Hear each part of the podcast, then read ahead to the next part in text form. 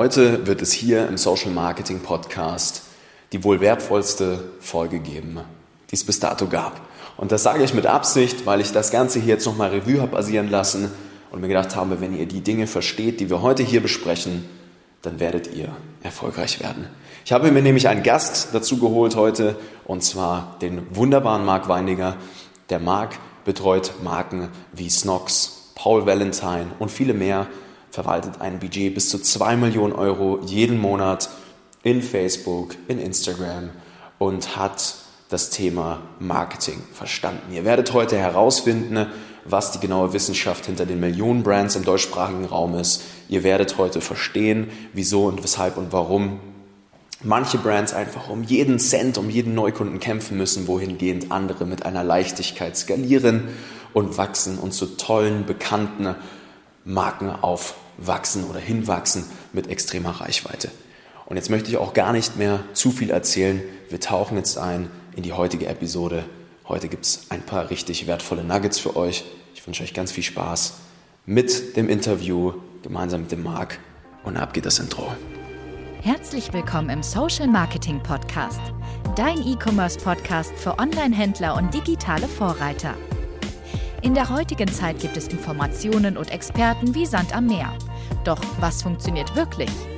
Wir zeigen dir, wie du mit erfolgserprobten Strategien und einem einfachen Fahrplan systematisch und nachhaltig wächst, ein tolles Team aufbaust und maximal sichtbar wirst. Vollkommen unabhängig von Online-Marktplätzen und teuren Agenturen. Wir machen euch zur Nummer 1 und das mit Zahlen schwarz auf weiß. Hier lernst du Marketing, das heute funktioniert. Viel Spaß! Alright, so, dann herzlich willkommen zurück im Social Marketing Podcast. Ich habe heute mal wieder seit einer Weile einen Gast an meiner Seite und zwar den wunderbaren Marc Weindinger. Marc stellt sich gleich mal vor, absoluter Experte rund um das Thema Push Marketing, Facebook Ads, hat ein paar ganz namenhafte Brands unter sich, bei sich, unter Dach und Fach wird euch da bestimmt gleich noch etwas erklären. Und ich würde sagen, wir steigen jetzt auch mal direkt ein. Marc, stell dich doch gerne mal ganz kurz vor. Sehr cool, sehr cool. Danke für die Einladung. Genau, mein Name ist Marc. Ich habe eine Agentur für Facebook, Instagram Advertising. Wir schalten den ganzen Tag Facebook und Instagram Werbeanzeigen für Online-Shops und betreuen da Brands wie Paul Valentine, Snox unter anderem, 1, 2, 3 größere Beauty-Brands auch, die man kennt. Genau, geben so 1 1,5 bis 2 Millionen Euro im Monat aus und sind äh, in der Richtung unterwegs. Genau. So geil, das hört sich auf jeden Fall vielversprechend an. 1,5 bis 2 Millionen im Monat ist ja dann doch schon eine beachtliche Summe, was du da am Spenden bist. Wie kommt man denn dorthin, ne, dass man so eine Summe in Facebook-Werbung investiert? Viele haben ja immer noch die Gedanken mit sich, warum Facebook-Ads funktionieren für uns nicht. Ähm, unser Problem ist der Traffic, das klappt alles nicht. Wie kommt man in so eine Position? Erklär doch mal. also wie kommt man dazu, dass man zum Beispiel jetzt mal eine Brand irgendwie 300.000 Euro im Monat in Facebook-Ads spendet? Letztendlich ist Facebook-Ads der Kanal, über den du Neukunden gewinnst. Und ähm, der Kanal zeigt dir, okay, du gibst 1 Euro in Werbung aus und du machst zum Beispiel 3 Euro, 4 Euro an Umsatz zurück. Und äh, wenn dieser Umsatz, den du da vorne reinholst, profitabel ist oder eben äh, profitabel wird über den Lifetime Value, dann kannst du sagen, hey, ich nutze diesen Kanal Facebook Ads, um äh, zu skalieren, um mein Wachstum voranzutreiben. Und wenn du das quasi durchkalkuliert hast, dann kannst du natürlich sagen, ich bin profitabel auf dem Kanal, auf einem kleineren Scale von 10, 20, 30.000 Euro im Monat. Und dann kannst du die Entscheidung treffen, okay, ich will jetzt wachsen und äh, mehr Budget in den Kanal äh, allokieren quasi. Und so, äh, am Ende ist es simple Mathematik, ähm, dass sich der Kanal einfach super lohnt. super geil. Ja, das spreche ich auch immer hier im Podcast ich bin ein ganz großer Fan von der simplen Mathematik. Ist auch gar nicht so kompliziert am Ende des Tages. Ne? Wenn man es mal ein paar Mal gemacht hat, dann merkt man eigentlich, dass es ein paar ganz einfache Formeln sind. Letzte Episode habe ich, glaube ich, auch darüber gesprochen gehabt. Äh, am Ende des Tages die Growth Equation im E-Commerce ist ja Traffic mal Conversion Rate, mal Average Order Value, mal Einkaufsfrequenz. So, damit lässt sich am Ende des Tages die große und ganze Formel des Erfolgs berechnen. Ja? Und äh, das ist super spannend und da achten ja die wenigsten auch drauf. Ja, es ist ja immer die Symptom statt Wurzelbehandlung, so wie ich das hier immer sage. Leute investieren immer in Traffic, Traffic, Traffic, denken, das ist ihr Problem, aber das ist es gar nicht. Und jetzt heute finde ich es extrem geil, dass du hier heute zu Gast bist. Wir sind jetzt schon ein bisschen detaillierter reingegangen. Wir haben ja noch ein bisschen Zeit, um über all diese wunderbaren Themen zu sprechen, die auch ja, außerhalb des Facebook-Universums eigentlich eine extrem große Rolle spielen, hinzu, man kann skalieren und auf diese Umsätze reinkommen. Ähm, Marc und ich, ich glaube, es wäre vielleicht sinnvoll, noch mal ganz kurz einen Schritt zurück zu machen und sagen, wie wir uns überhaupt kennengelernt haben, wie das jetzt hier alles so zustande gekommen ist. Wir sind ja immer viel am Philosophieren und am Machen und Tun und äh, treffen uns jetzt auch einmal die Woche immer zum, wie sagt man so schön im, im Fachjargon, zum Masterminden, ja. Und ähm, es ist echt super, super spannend, ja. Ähm, viele haben ja oder ich denke, das ist jetzt auch mal deine Rolle, ja, die Gedanken, die sie herumtragen, dass ja, die Einstellungen in Facebook entscheiden über Erfolg und Misserfolg, was man wirklich in so einem Werbeanzeigenmanager macht, wie und was da jetzt für eine Geburtsstrategie genutzt wird und so weiter und so fort. Ja. Und ähm, Vielleicht steigen wir jetzt einfach mal ein und rollen mal so ein bisschen von hinten auf, was die letzten Wochen passiert ist, wie das jetzt alles zusammenspielt. Und äh, du kannst auch mal ganz kurz erklären vielleicht auch, wie deine Philosophie im Marketing aussieht. Ich glaube, das wäre jetzt mal ein sinnvoller Move. ja, super spannendes Thema. Ähm, ich sag oft, wenn jemand Probleme hat beim Facebook Ads schalten, dann ist es selten das Problem, dass er die Maschine Facebook nicht bedienen kann, sondern er hat ein grundlegendes Marketingproblem. Und dieses grundlegende Marketingproblem, dieses, das löst du nicht durch äh, Tofu, Mofu, Bofu oder löst du auch nicht durch äh, von äh, automatischen Placements auf irgendwie nur Story oder von, äh, weiß ich nicht, von äh, Lowest Cost äh, Bidding zu Bitcap, sondern diese, diese Marketingprobleme löst du dadurch, dass du dich vernünftig positionierst, dass du ein gutes Produkt hat, das einen Bedarf löst im Markt. Und letztendlich, was die Leute verstehen müssen, es ist super essentiell, dass Facebook nur ein Vehikel ist. Facebook ähm, ist wie die Zeitung vor 30 Jahren. Wenn du gute Zeitungwerbung geschalten hast, dann kannst du auch gute Facebook-Werbung schalten. ja, es ist so. Und, ja, äh, und das ist das häufigste Problem.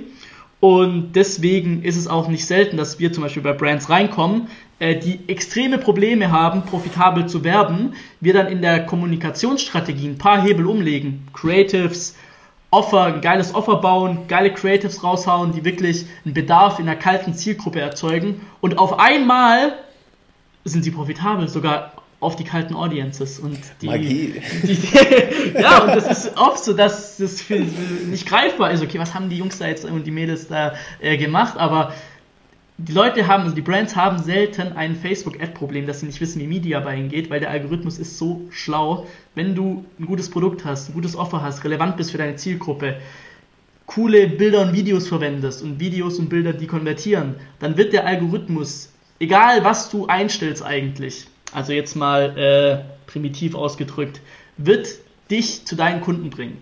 Weil das ist genau das Ziel von Facebook. Ja, ist auch super verstand, äh, super, super wichtig mal zu verstehen. Ich glaube, du hast jetzt viele Buzzwords in den Mund genommen, so Creatives sind ja am Ende des Tages die Fotos und die Videos, die man nutzt in seinen Werbeanzeigen. Hallöchen. So, Marc hat gerade während dem Podcast ein kurzes Bild gemacht hier von unserer Zoom-Konferenz. Genau, so die Fotos und die Videos spielen eine extrem große Rolle. Ja, was kommunizierst du? Genau das, was du gesagt hast. Am Ende des Tages ist es ja eine saubere Direkt-Marketing-Strategie, die wir brauchen. Also die Kunst, direkt den Verkauf zu erzeugen. Ja, und wenn das mal gemeistert ist, dann ist es völlig egal, wie, wo, was das ausgespielt wird. So dann, wenn du deine Kunden verstanden hast, ein geiles Produkt hast, dann wird das Ganze funktionieren. So und ähm, ein weiterer Punkt, was du auch noch gesagt hast, das Thema Offer. Das Offer ist ja im Prinzip das Angebot und äh, da sprechen wir ja immer ganz oft vom Front, Frontend-Offer, also das Angebot, was du für den Neukunden hast. Und du hast es ja auch schon gerade erzählt gehabt, so die Magie in Spenden in solchen Umsatzregionen jeden Monat, das passiert, wenn du einfach richtig geile Angebotsgestaltung hast. Und das sind alles Dinge, da muss man ja kein Geld dafür ausgeben. So, da muss man einfach nur ein bisschen Marketing verstanden haben. Was heißt ein bisschen, sondern man muss schon sehr Marketing verstanden haben. Aber das sind Dinge, die sind evergreen. Da kann sich viel ändern im Markt die ganze Zeit. Und das ist halt super spannend, wenn man diese Fundamentals mal gemeistert hat. Und ich finde, das ist halt mega geil, auch bei deiner Approach. Ja, wir können vielleicht noch ein bisschen mehr über die Fundamentals jetzt auch sprechen. So, bei dir ist es ja auch so, du lehnst ja extrem viele Kunden ab, weil sie einfach noch nicht bereit sind dafür, mit dir zusammenzuarbeiten. Ja, das ist ja eher dann unsere Aufgabe, die Fundamentals aufzubauen, die Brands hochzuziehen, damit sie mal bereit sind, mit dir zusammenzuarbeiten. Was gibt's denn neben dem Creative, dem Offer und Product Market Fit deiner Meinung nach noch für Fundamentals, die gegeben sein müssen, dass man mal richtig skalieren kann? Auch spannende Frage, mhm. äh, mit der man sich auch auf jeden Fall am Anfang beschäftigen sollte, weil Facebook Ads am Ende ist Acquisition und dort machst du nicht den Großteil deines Profits. Den Großteil deines Profits machst du über Lifetime Value, machst du über E-Mail-Marketing etc. Gruß an Jakob. äh, auch, in der, auch in der Truppe. und ähm, es ist einfach zu wissen, es ist einfach wichtig zu wissen, wo kannst du deinen großen Profit machen? Wo kannst du quasi den Profit machen, der dir dein Wachstum finanziert irgendwo? Das ist ein super wichtiger Punkt. Der nächste Punkt ist zu wissen, okay, welches Problem löst du? Weil Menschen wollen immer ein Problem gelöst haben oder wollen irgendeine Transformation. Menschen wollen immer irgendeine Transformation durchleben und das, was die Leute an, ähm, antreibt. Und da ist es extrem wichtig zu verstehen, wo, wo dein Platz ist in dieser, in dieser Transformation. Und man sollte, und ich sehe auch viele Gründer, die zum Beispiel so sehr produktverliebt sind und die nicht diese Vogelperspektive einnehmen können und teilweise nicht ehrlich zu sich selber sein können, dass dieses Problem, für das sie ein Produkt haben, dass dieses Problem komplett irgendwie aus der Luft gegriffen ist. Mhm. Und solche Probleme sind super schwer zu vermarkten. Mhm. Und es gibt auch so bekannte Zitate von äh, Copywritern, ist, dass das, also was man auf keinen Fall machen darf, ist Nachfrage erzeugen, sondern man muss immer Nachfrage ausnutzen bestehende Nachfrage ausnutzen, um ein Produkt zu erzeugen, äh, ein Produkt zu verkaufen. Und diese bestehende Nachfrage, diese, diese Nachfrage herrscht immer, diese Nachfrage ist immer nach einer Transformation. Die Leute interessieren sich nicht für dein Produkt, sondern die Leute fragen eine Transformation nach. Und jetzt ist die Frage, wie kannst du dein Produkt in dieser Transformation positionieren? Und wenn du das verstanden hast, dann kannst du profitabel kommunizieren. Und das ist, glaube ich, auch, wenn ich sage, okay, was bedeutet profitabel Facebook-Ads schalten, in 2021, dann bedeutet es, profitabel zu kommunizieren. Es geht nicht darum, eine Bidding-Strategie oder irgendwas zu machen, sondern es geht genau darum.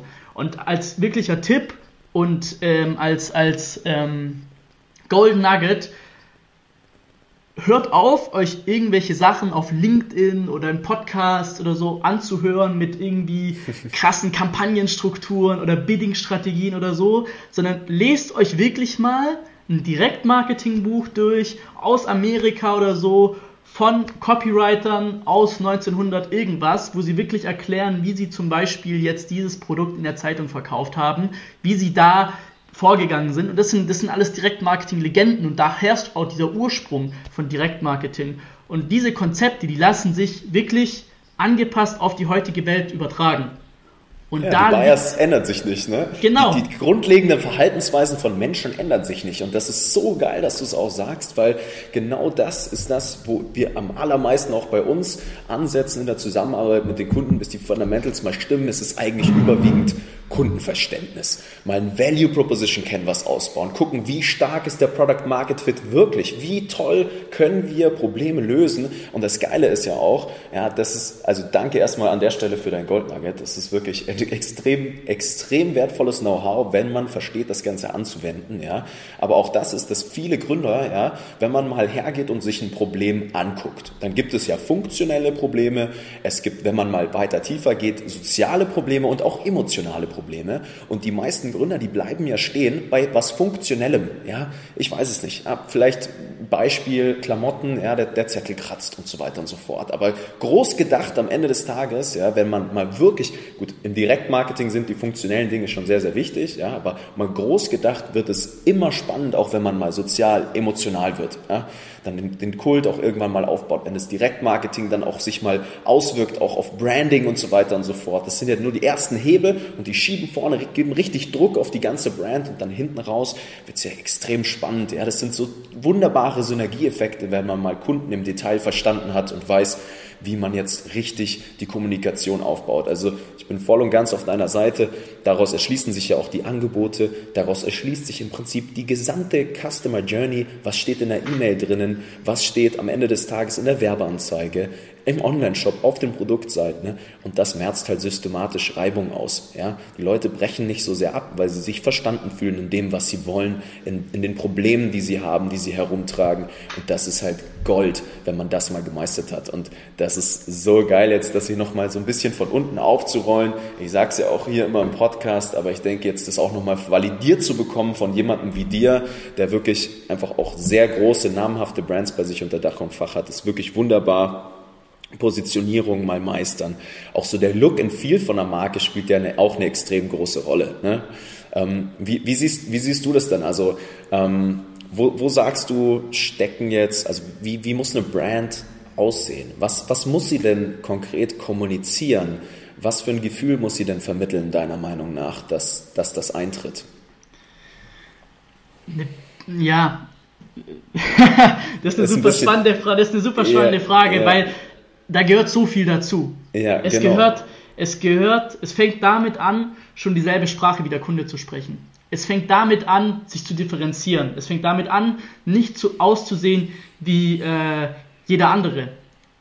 Es fängt damit an, ähm, einfach gewisse äh, Werteversprechen zu haben in der Brand selbst, die andere so nicht haben.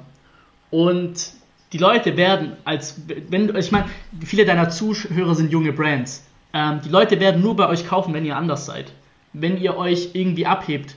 Weil es gibt keinen Grund für, ähm, für einen Kon Konsument in euch zu investieren, weil ihr habt, ihr habt, ihr könnt noch nicht das Vertrauen wie andere Brands zeigen. Ihr könnt noch nicht zeigen, ja, wir haben so viele tausend, hunderte tausend Kunden und bla bla bla, sondern die Leute geben euch einen Vertrauensvorschuss oft. Und es ist einmal wichtig, dass ihr dann anders seid, dass ihr die Leute anders abholt und dass die Leute sich von euch verstandener fühlen als vielleicht von den großen Brands, die teilweise auch extrem generisch sind und auch generisch sein müssen, weil sie breite Zielgruppen erschließen müssen. Mhm. Und ich glaube, als junge Brand ist es vor allem auch wichtig, sich, sich, zu positionieren in dem Feld und zu sagen, hey, das ist meine Zielgruppe. Meine Zielgruppe ist jetzt nicht irgendwie jede zweite Person da draußen, sondern meine Zielgruppe ist irgendwie in Deutschland sind irgendwie 5 Millionen Leute oder 6 Millionen Leute. Das reicht auch für den Anfang erstmal. Erstmal, um den Ball zum Rollen zu bringen, reicht diese Zielgruppe, um profitabel Werbung zu schalten. Und dann, wenn du mal dieses Fundament eben hast, diese Positionierung, dann kannst du breiter gehen mit anderen Produkten, versuchen andere Leute, die eine ähnliche Transformation durchleben wollen, mit reinzunehmen. Aber das Ziel muss immer sein, in deiner Kommunikation tief zu gehen, erst tief gehen und dann breit.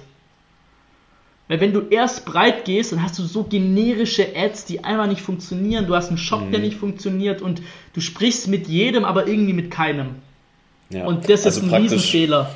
Ja, erst, erst vertikal und dann horizontal. Das ist ja auch genau das Problem, was viele haben, gerade wenn man mehrere Produkte hat, ja, einfach zu breit reinzugehen und nicht speziell sich mal ein konkretes Problem zu schnappen. Ja, da spielt man dann einfach irgendwo in der Branding-Liga am Ende des Tages mit und da wird ja erfahrungsgemäß kein Geld verdient. Ja, und das ja. kann man sich als kleines Brand einfach nicht erlauben, genau solche Dinge zu tun. Ähm, ja, super, super spannend. So, wir, du, du hast jetzt ganz viel auch schon über, über Direktmarketing gesprochen. Ja, ähm, wie siehst du das denn? Ja, man ist ein kleineres Brand, ja, man hat jetzt noch unter 100.000 Euro Umsatz. Ähm, wie viele Kontaktpunkte brauche ich denn zu einem potenziellen Kunden? Ne? damit dieses Vertrauen zustande kommt. Wie sieht, wie sieht denn in deiner Welt die Reise des Kunden aus, wenn du sagst, hey, die Leute müssen mir jetzt erstmal einen Vertrauensvorschuss geben. Wie kriegen wir denn den Sale zustande? Was ist deine Philosophie dahinter? Ja, so wenig Kontaktpunkte wie möglich. Weil dann hast du den Cashflow direkt. Nee, ähm, wichtig ist auch, sich einmal ehrlich zu sein und zu sagen, wenn man eine kleine Brand ist, dass man eigentlich noch keine Brand ist. Du bist keine Brand, wenn du keine Fans hast. Und die wenigsten kleinen Unternehmen haben nicht direkt Fans. So, das ist auch ganz normal. Und genau in dem Bereich ist es dann wichtig, eine saubere Direktmarketing-Strategie zu fahren, weil je mehr Kunden du generierst, je mehr Kunden du akquirierst, wenn du ein gutes Produkt machst, einen guten Job machst, dann wirst du deine Fans bekommen. Aber am Anfang niemand kauft dein Produkt wegen deiner Brand und das ist halt super wichtig. Und da sind auch viele Gründer, die sabotieren sich selber und sind viel zu verliebt in den Gedanken, jetzt eine Brand zu haben anstatt mal ordentliches Direktmarketing zu machen. Und das ist auch so ein bisschen, ja, vielleicht ein Wachruf an viele, weil es gibt zwei Möglichkeiten, wie du dich heutzutage differenzieren kannst. Einmal über Product und einmal über Brand. Und wenn du jung startest, dann ist es super schwer, das Budget für die Differenzierung als Brand zu haben. Weil eine Brand, die erfordert sehr, sehr viel Kapital. Wenn du eine Brand aufbauen willst, dann ähm, und dich über die Brand differenzieren musst am Ende auch, dann ist super schwer. Und da ist deutlich einfacher, dich über Produkt, funktionelle, emotionale USPs zu differenzieren. Und als junge Brand würde ich auf jeden Fall sagen, schau, dass du dich über funktionelle, produktspezifische, emotionale ähm, USPs differenzierst, als irgendwie zu sagen, hey, wir sind aber eine Brand und wir sind so und so, weil das ist oft einfach nicht, genau. äh, entspricht nicht der Realität.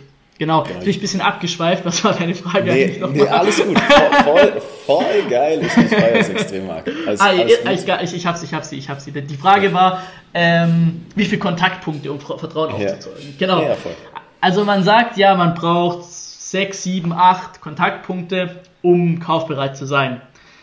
Meine Erfahrung sagt ein bisschen was anderes tatsächlich, weil es kommt auf das Produkt an, auf das Standing im Markt, klar, also in, in der jeweiligen Zielgruppe schon und ähm, auf deine Direktmarketing-Strategie. Also wie gut sind deine Prospecting-Ads zum Beispiel, wie gut ist dein Frontend-Offer. Mhm. Produkte zwischen 50 und 100 Euro oder 40 und 100 Euro, beziehungsweise sagen wir mal 40 und 80 Euro, das sind oft komplette Impulskäufe. Und bei Impulskäufe sollte dein Ziel sein, wenn du richtig gut sein willst, dass du beim ersten Kontaktpunkt schon profitabel bist. Bedeutet, dass deine Pro Prospecting-Kampagnen schon profitabel sein müssen. Und auch in der Attribution dann zum Beispiel. Also wir gucken uns auch, wir sind da auch komplett transparent bei unseren Kunden. Wir haben auch Kunden, die haben ein AOV von 37 Euro, 45 Euro und da machen wir dann nicht irgendwie sieben Tage Klick-Attribution, also Optimierungswindow machen wir schon sieben Tage Klick für alle Facebook-Nerds jetzt unter äh, im, im Podcast. Aber wir schauen uns natürlich auch in der Attribution an, okay, wie viele Leute äh, konvertieren wir auf One-Day-Click? Also wie viele Leute sehen die Ad, klicken, kaufen in einem Tag.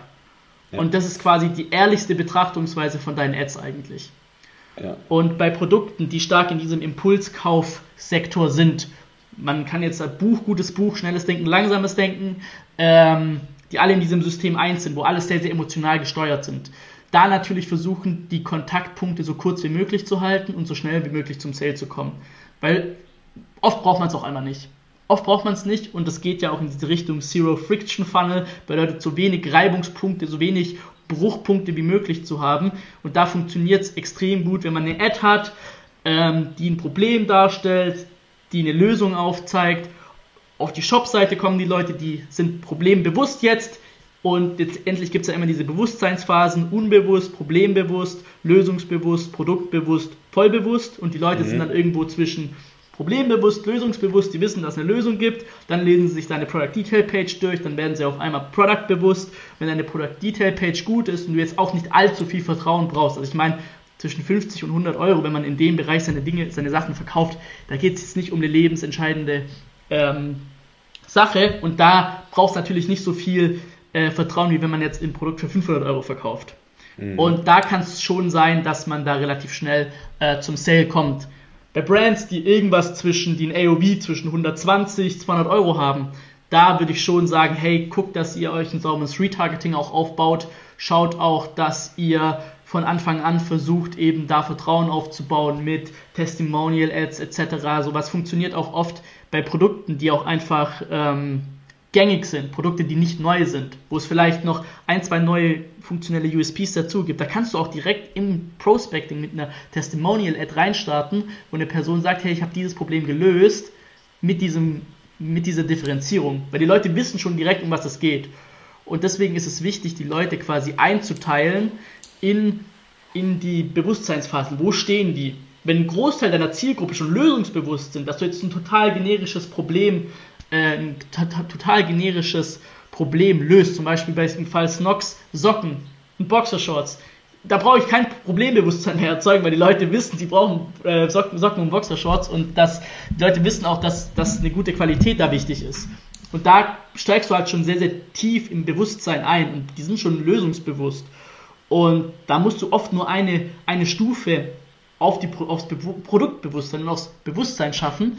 Und da hast du dann halt einen Sales Cycle von einem Tag. Genauso auf anderen, auf anderen, ähm, bei anderen Produkten, die einfach ein bisschen mehr, ähm, ja, ein bisschen mehr Kontext brauchen, da natürlich irgendwie drei bis vier Kontaktpunkte. Letztendlich ja. aber auch immer eben zu schauen, okay, wie sieht mein Sales Cycle aus? Und dann seinen Funnel, seine Creative-Strategie, seine, seine Retargeting-Strategie darauf anzupassen. Da gibt es kein One-Size-Fits-All. Deswegen ist auch so Sachen wie Tofu, Mofu, Bofu ist auch nicht das, äh, die Wunderpille für alles. Mhm. Ja, das sind, das sind so extrem spannende Gedanken, die du da gerade mit uns geteilt hast, Marc. Und ähm, ich glaube, das kann man sich eigentlich fundamental, wo wir vorhin auch, um den Bogen jetzt mal zurückzuspannen, über die Fundamentals gesprochen haben, sich ganz groß auf seine Fahne schreiben. Ja, wenn ihr diese Dinge, die der Marc gerade genannt hat, einfach euch als Fundament für euer Brand, für euer Gebäude, was ihr da aufbauen wollt, für euer Team nehmt, dann wird das langfristig vorausgesetzt. Ihr versteht auch die einfache Mathematik funktionieren. Ja? Richtig kommunizieren, die Kunden verstehen, geile Angebote bauen, breit reingehen einfach, ja, nicht, also nicht zu breit im Sinne von, hey, welche Produkte und wie spielen wir es an, sondern breit im Sinne von, was geben wir Facebook für Möglichkeiten da reinzuspielen. Und das sind lauter super, super spannende Gedanken. Du hast in unserem kurzen Vorgespräch auch noch was gesagt von wegen äh, Rabattcodes. Ich glaube, das könnte man vielleicht noch als, als kleines letztes Thema mal anschneiden. Ja, das ist ja, was viele, viele machen, um dann die Kaufentscheidung nochmal zu erzeugen. Ja. Ich meine, es gibt Strategien und Wege, da macht das durchaus Sinn, aber es gibt ja auch Brands, die sind komplett auf Discounts aufgebaut. Lass uns doch nochmal ganz kurz als Abschluss dieses Thema mal anschneiden. Deine Philosophie würde ich gerne nochmal hören. Wann, wann machen Discounts Sinn? Wann machen Discounts keinen Sinn? Wer braucht sie, wer braucht sie nicht? Also, um die Frage zu beantworten, muss man natürlich mal erstmal kurz schauen, okay, was, was soll ein Discount überhaupt bringen? Ein Discount ist dafür da, dass die Leute sofort eine Entscheidung treffen und dass die Leute quasi, dass du deren Risiko ähm, minimierst. Discount ist ein Element im Direktmarketing. Und ein Discount ist aber keine Wunderpille. Du kannst einen Discount geben, aber wenn die Leute dein, den Wert des Produkts nicht verstehen, dann bringt dir auch ein Discount nichts. Und ich sehe das immer wieder, auch andere Experten, oft ist deren einzige Direktmarketingstrategie Discounts geben. Das ist aber kompletter Bullshit, weil du kannst halt wirklich, wenn du, äh, wenn du ordentliches, ein, ordentliches Wertversprechen hast, dann kannst du die Discounts auch einsparen. Weil letztendlich, ein, wenn der Value von deiner Kommunikation so hoch ist, dass der Preis, dein normaler Preis im Vergleich so gering ist, wozu brauchst du einen Discount? Ein Discount brauchst du immer nur so, wenn der Kunde den Value nicht sieht. Und das ist halt das Schwierige. Das Schwierige ist, Value, also Mehrwert zu kommunizieren. Und da versuchen halt einfach viele, ähm, einen Shortcut zu gehen. So, ja, Mehrwert zu äh, kommunizieren, das können wenige, das ist mir auch irgendwie zu anstrengend, so ich meine einfach meinen Preis geringer. Aber letztendlich ist es immer so eine, so eine, so eine Balance zwischen hey, dein Value muss einfach größer sein als dein Preis und dann kaufen Leute. Es ist wirklich so simpel. Und wenn du es halt nicht schaffst, dein Value zu kommunizieren und dein Preis dann, dann nicht passt, klar musst du runtergehen. Klar musst du runtergehen. Deswegen ist halt Discount kein Allheilmittel. In bestimmten Situationen macht Discount Sinn, zum Beispiel wenn du einen kurzen Sales Cycle hast und du willst, dass die Leute ähm, jetzt konvertieren im ersten Kontaktpunkt, dann kannst du zum Beispiel ein Offer machen, ähm, wo du sagst, hey, du kriegst einen Discount. Aber ich würde das immer in Kombination zum Beispiel mit einem Bundle machen, damit du auch deine Brand nicht kaputt machst. Zum Beispiel irgendwie kauf zwei davon und du sparst 10% und kauf drei 15%. Sowas funktioniert richtig gut. Oder ähm, bei Beauty Brands, zum Beispiel, wenn du mehrere Produkte hast, dass du dann auf ein Bundle verlinkst und die können dann irgendwie fünf Produkte kaufen, dann hast du einen schönen AOV und die Leute haben auch noch gespart. Ähm, aber irgendwie so Cold Ads, wo da einfach das Produkt ist mit 10% off, das ist, da, da sehe ich schon direkt, das kann nicht funktionieren. Das kann auch jeder. ja, das kann auch jeder. Und also. äh, ähm, das, ist, das ist ein Element im Direktmarketing-Mix. Aber ein kleines Element, das du an ein paar Stellen einsetzen kannst, das auch sehr, sehr kraftvoll sein kann. Aber ist es ein Element. Mhm. Ja, sehr, sehr, sehr große spannende Themen, Marc. Ich freue mich gerade extrem. Also gemerkt, wir sind jetzt langsam losgerollt und jetzt langsam gibt es hier, richtig, gibt's hier richtig Feuer im Podcast. Ja.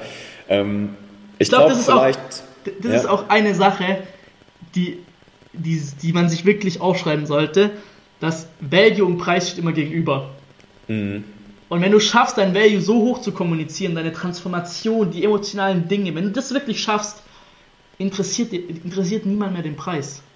Extrem. Das sage ich auch immer, ja. Am Ende des Tages verkauft wird nie durch die Logik, sondern immer durch die Emotionen, ja. ja. Und wenn, wenn, wenn man sich den, den, den, Wert eines Angebots, deswegen konvertieren ja Shops nicht, wo das Produkt einfach nur da ist. Es ja. reicht nicht, einen Shop zu haben, der funktionell, der klappt, ja. Du kannst das Produkt in den Warenkorb legen, aber wenn die Produkte einfach nur da sind, ja, dann ist es halt ein riesengroßer Bruch in dieser Logik, in, die, in der Friction am Ende des Tages hinzu, man meistert es das Push-Marketing richtig zu gestalten. Ja? Und ich, ich, sehe, ich sehe diesen Punkt total. Also am Ende des Tages, so in dem Moment, wo die Emotionen reinspielen, in dem Moment, wo man die Worte der Kunden spricht, in dem Moment, wo man diese Dinge einfach gemeistert hat, fängt an, Marketing auch extrem Spaß zu machen. Und da fängt es auch an, dass die Kunden langfristig gebunden werden. Ja? Also das ist ja, das ist ja der nächste spannende Punkt. Ja?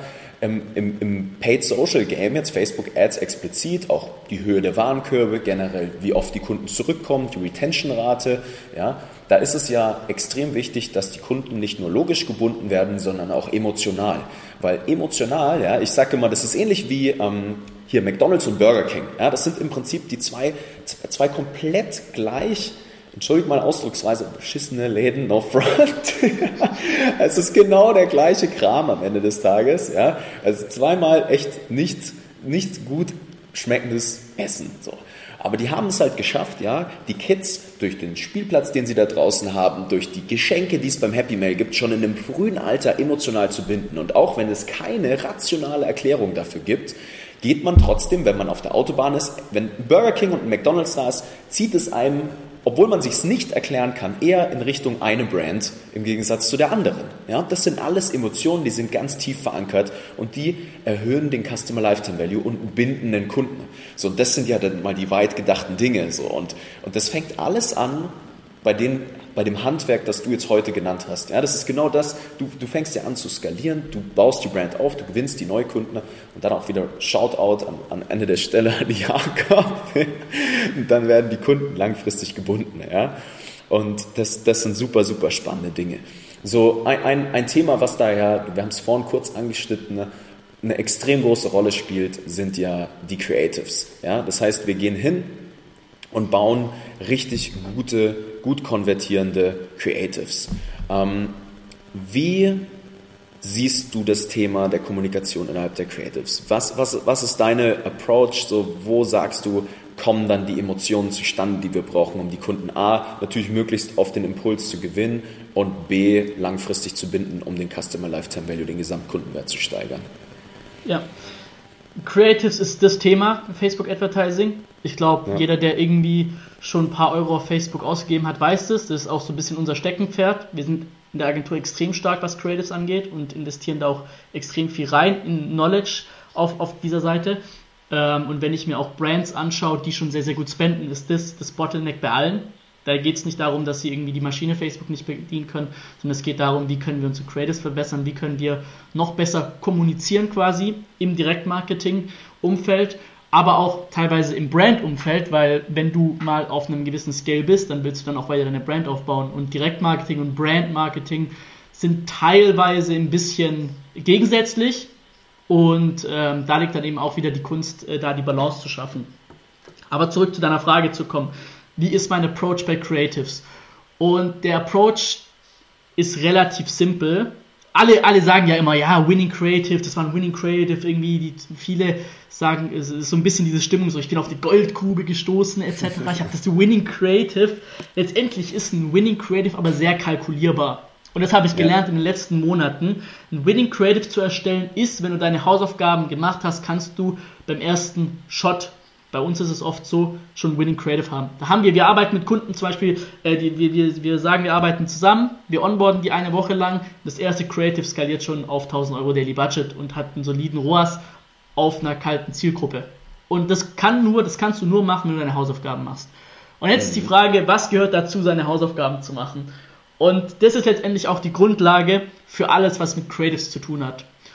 Und wir verwenden super gerne Video-Ads in den Top-Funnel-Kampagnen. Ich werde jetzt auch nur auf Top-Funnel eingehen, bei Retargeting, wenn du profitabel im Top-Funnel bist, ist Retargeting Kindergarten. Retargeting, ja. also, das ist zusätzlich, da kannst du schön Profit rausholen, aber letztendlich, wenn du skalieren willst, wenn du mal 300k im Monat spenden willst, dann musst du dein Top-Funnel im Griff haben. Punkt.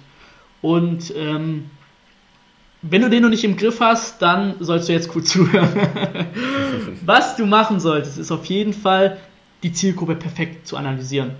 Zu schauen, was für Ziele haben die, was für Frustrationen haben die, welchen Content konsumieren die in ihrer Freizeit. Super wichtig. Welchen Content konsumiert diese Zielgruppe nativ? Ist, sind es eher Leute, die schnelle Videos, die lange Videos? Wir haben Kunden, da ist die Zielgruppe 18 bis 24, die haben wirklich eine sehr, sehr kurze äh, Aufmerksamkeitsspanne, auch durch Plattformen wie TikTok.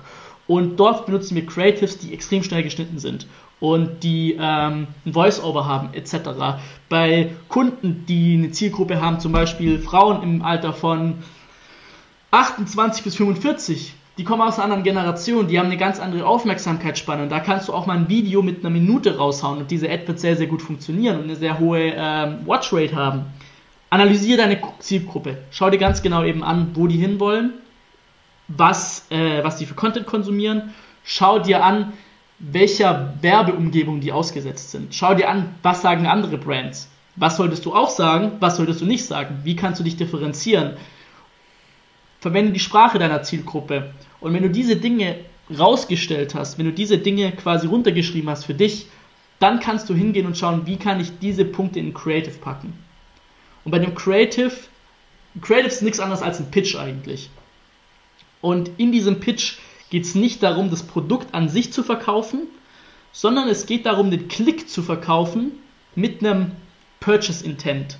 Du, du willst den Klick verkaufen mit einer Kaufabsicht. Die Leute sollen diese Ad sehen, denken, boah, geil, dieses Produkt will ich haben. Du musst aber noch nicht drauf eingehen, äh, warum sie dir vertrauen können, etc. Das sind so Punkte, da kannst du drauf eingehen. Es kommt ganz auf dein Customer Journey an und auch darauf an, wie, in welchem Bereich des Produktes, so Nahrungsergänzungsmittel, da musst du schon sehr, sehr viel Vertrauen aufbauen. Aber zum Beispiel sowas wie jetzt Socken oder Uhren, da geht es nicht darum, in der Ad Vertrauen aufzubauen. Und ähm, was du eben dann auf der Product Detail Page machst, da ist Verkaufen, da ist der Point of Sale am Ende und nicht in der Ad. Und deswegen pack wirklich das in deine Ad rein, so, ich sag immer so kurz wie möglich, so lang wie nötig. Das ist das genau, ich hab, wir haben bei uns im Kundenbereich tatsächlich eine Lektion, die heißt genau so. Aber es ist, wirklich, es, ist, es ist wirklich genau das und je früher du pitchen kannst in einer Ad, desto früher können die Leute klicken und desto mehr Leute holst du ab. Und dann ist es auch wieder Mathematik. Impression mal Click-Through-Rate mal äh, Conversion Rate sind, ist die Anzahl deiner Käufer. nicht, nicht die Nuggets hier jetzt schon raus. Alles gut. Ja, das ist super spannend. Also am Ende des Tages, genau wie du es gesagt hast, ja, Erfolg ist kalkulierbar. Und wenn man es ein paar Mal gemacht hat, ja, je nach Branche muss man es natürlich unterschiedlich angucken, je nach Zielgruppe auch, aber wenn man es ein paar Mal gemacht hat, dann lässt sich Erfolg berechnen. Und das kann man super granular auch machen, indem man dann nur das Creative anguckt, nur die Produktdetailseite und die Rate zwischen Produktdetailseite und Warenkorb und im Prinzip jeden einzelnen Schritt der Customer Journey. So. Ja. Und Deswegen ist es auch so wichtig, meine Lieben, dass ihr auf den guten Marc hört, weil der gute Marc ist einer der ganz wenigen in Deutschland, der eine Sache verstanden hat und das ist die Mathematik und das Verständnis für genau diese Zahlen. Ja? Und äh, mega, mega spannend. Du wolltest, glaube ich, noch irgendwas anknüpfen an das Thema Creatives und ich habe dich jetzt gerade unterbrochen. ja, ähm, ja, genau. Und dieses Thema, äh, was, was da wirklich so entscheidend ist und was viele auch nicht kapieren, ähm, die ersten drei Sekunden entscheiden. Punkt. Die ersten ja. drei Sekunden entscheiden, ob jemand dieses Video anschaut. Mhm. Der Rest entscheidet darüber, ob jemand klickt und wie stark dieser Purchase Intent ist, diese Kaufabsicht. Und wenn man sich das anguckt, dann ist diese Struktur der Ad sehr entscheidend. Und was wir machen, auch in der Agentur, wir haben dafür uns auch ein Framework entwickelt, alle, die jetzt bis äh, jetzt gehört haben, die haben sich auch diesen Golden Nugget echt verdient. Äh, hier 40 Minuten fast. Ähm, wir, wir, wir testen, wenn wir Creatives testen, testen wir nicht ähm, die Farbe oder das Hintergrundbild oder irgendwie äh, die Tonalität des Voiceovers, sondern was wir testen, äh, ist quasi, wir gehen da hoch Stück für Stück, wie bei so einer Pyramide. Mhm. Und ähm, was das Aller, Allerwichtigste ist, ist die Message, das Wertversprechen. Welche ja. Botschaft, welche Probleme, welche Lösungen sprichst du an? Das ist das mhm. Allerwichtigste. Was als zweites, als zweites am wichtigsten ist, ist das Thema Content Art. Welchen Content verwendest du? Nimmst du ein Selfie-Video, nimmst du eine Product Demonstration, nimmst du. Da gibt es 200 verschiedene Content-Arten. Ja. Und was wichtig zu verstehen ist, du kannst für eine Brand vielleicht so 5 bis 10 Wertversprechen entwickeln. Und diese 5%, 5 bis 10 Wertversprechen, die kannst du jetzt in 200 verschiedene Content-Arten quasi injizieren. Ja. Und dann kannst du testen, was für dich, welche Kombination für dich passt. Und die, der dritte Punkt, und den haben sehr, sehr wenige Leute tatsächlich auf dem Schirm, und da merkst du auch oft, zum Beispiel, wenn man sich mit einer Agentur arbeitet, wenn man so Themen bespricht, ob eine Agentur Ahnung hat oder nicht, und ich habe das wirklich tatsächlich von sehr, sehr wenigen Agenturen bisher gehört, ähm, sind so Sachen wie Content-Struktur. Und das ist das dritte. Wann sagst du was? Weil wenn du dir mal in Facebook die Stats anschaust, dann siehst du, dass die durchschnittliche View-Rate vielleicht von einem Creative 6 Sekunden ist. Dann macht es einen Unterschied, ob du etwas an Sekunde 3 sagst oder an Sekunde 10. Weil du verlierst mhm. jede Sekunde unglaublich viele Menschen. Und sowas muss man testen. Und das zu interpretieren auch ist halt die große Herausforderung. Und äh, das, genau. das, das Geile ist ja, dass als wir uns kennengelernt haben, ne, da haben wir einfach festgestellt, dass wir das genau gleich machen. Es ist super witzig gewesen. Und dann beide auch so gemerkt, hey, irgendwie das erste Mal jetzt gehört von einer anderen Person, die das auch so sagt. Ne? Ja, das war, ja, das war geil. Das war ziemlich verrückt, aber das ist super spannend. Und dann kann man für sich selbst, also ich nenne das immer gewisse Baselines, ja. Ähm, wir bei uns, ja, ich inzwischen jetzt auch mit so vielen Online-Shop-Betreibern und Betreiberinnen gesprochen, du ja auch extrem viel mit Budget gearbeitet, vielleicht mit nicht allzu vielen Brands wie wir, aber dafür halt mit viel höheren Budgets und irgendwann findet man einfach heraus, was klappt und was nicht. Und man kann eine Baseline schaffen, die es einem erlaubt, Erfolg zu kalkulieren. Und das ist eigentlich, warum die Arbeit, die du verrichtest, so enorm gut ist, dass es auch ja, ohne mir jetzt selbst auf die Schulter zu klopfen, äh, warum ich weiß, dass wir mit einer statistischen Sicherheit einfach tolle Brands aufbauen können, ja, die vielleicht dann bereit sind, irgendwann mit dir zusammenzuarbeiten. Und das ist, das ist der große Fokus im Direct-to-Consumer-Marketing. Das ist, das ist der große Fokus und, und das, was man verstanden haben muss, ist die Dinge, die man tut, richtig zu interpretieren, zu verstehen, was die nächste sinnvolle Aktion ist. Ja, die nächsten kleinen Babyschritte mal verkaufen, den ja. Kunden zu begleiten auf seiner Reise. Und das hat nichts damit zu tun, ob ABO, CBO, welche Bid-Strategy oder whatever it might be, welche Audiences, das ist vollkommen egal. Ja, wenn diese Hausaufgaben mal gemeistert sind, dann wird das Ganze funktionieren. Und ich ja. glaube, das waren jetzt so die wichtigsten Inputs. Jetzt haben wir wirklich, also ich dachte nicht, dass wir so viele Nuggets raushauen jetzt heute im Podcast. Das, war der letzte Nugget, war auch ein spontaner Nugget. Der letzte Nugget war ein spontaner Nugget. Aber gut, also es ist, es ist wirklich ein, wirklich ein sehr tolles Gespräch gewesen, Marc. Ich sehr geil. Mich, hat mich extrem gefreut, mit dir heute hier mal ein bisschen zu schnacken, ein bisschen einzutauchen. Wir haben sehr viele komplizierte Wörter genutzt. Ja. Viele äh, können mit so Buzzwords, mit äh, ja, Offer, AOV und Purchaser und whatever vielleicht hier noch gar nichts anfangen, falls ihr da äh, Fragen habt dazu, könnt ihr uns natürlich jederzeit melden. Marc, wenn man jetzt bereit ist, äh, schon ordentlich zu skalieren, die Fundamentals erledigt sind, wie kann man dich denn eigentlich erreichen? schreibt mir einfach auf LinkedIn, Marc Weindinger, äh, schreibt mir einfach eine Nachricht und dann gucken wir uns das alles an. Und wenn die Fundamentals stimmen, dann können wir da gerne ins Gespräch gehen. Einwandfrei. Und falls die Fundamentals noch nicht stimmen, haben wir ganz zufälligerweise, wenn ihr hier im Podcast lauscht, natürlich auch alles für euch parat. Dann könnt ihr euch mal bei uns für ein kostenloses Erstgespräch eintragen. Wir schauen uns das mal an und gucken mal, wie wir euch systematisch in die Position bringen können, dass der Markt für euch bereit ist, äh, mal äh, Gas zu geben. Ja, also ich denke, dieses Konstrukt äh, ist tatsächlich Gold wert und ich freue mich extrem, auch Marc mit dir jetzt gemeinsam in die Zukunft zu blicken. Ich glaube, da werden noch viele spannende Dinge passieren. Und ähm, ja, an der Stelle würde ich jetzt langsam mal das ganze Ding hier abrunden. Ne? Vielen lieben Dank für deine Worte, vielen lieben Dank für deine Zeit, die du jetzt aufgebracht hast. Ähm, war wirklich ein wunderbarer Podcast. Heute mal ein bisschen mit Direct, Direct Marketing Fokus. Und äh, insofern würde ich sagen, wünsche ich dir noch eine erfolgreiche Restwoche, mein Lieber. Auch euch, die lieben Zuhörer hier. Ähm, schließ gerne den Podcast ab mit deinen letzten Worten, wenn du möchtest. Und dann äh, würde ich, würd ich mich jetzt mal hier ausklinken, langsam zurücklehnen. Ja, und dann äh, Spaß, alles gut. Ja, hat extrem viel Spaß gemacht. Ähm, yes. Wenn ihr mir schreibt, gerne auch einen zweiten Teil. Bin immer da, bin immer da am Start, mein Knowledge auch weiterzugeben. Macht mir extrem viel Spaß. Und ähm, genau, das war's okay. eigentlich. Sehr gut, Mann. Sehr Vielen gut. lieben Dank. Äh, macht's gut, Leute. Bis zum nächsten Mal.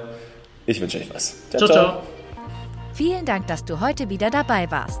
Wenn dir gefallen hat, was du heute gelernt hast, dann war das nur der erste Schritt hin zu mehr Umsatz und nachhaltigem Wachstum. Möchtest du die Schritte kennenlernen, die notwendig sind, um deinen Online-Shop auf hohe sechs- bis siebenstellige Umsätze zu skalieren? Dann geh jetzt auf www.nicofrank.com und buch dir ein kostenloses Erstgespräch. In diesem 45-minütigen Gespräch wird für dich und dein Unternehmen ein individueller Plan erstellt, der euch genau zeigt, welche Schritte notwendig sind, um systematisch zu wachsen. Bitte vergiss eine Sache nicht. Euer Online-Shop skaliert sich nicht von alleine. Ihr braucht einen Berater, der euch genau zeigt, was zu tun ist und was nicht. Wir haben Online-Shop-Betreibern in ganz Deutschland, Österreich und der Schweiz dabei geholfen, in ihrem Shop im Schnitt drei bis fünfmal mehr Verkäufe zu erzielen. Buche dir jetzt deinen Termin unter www.nicofrank.com.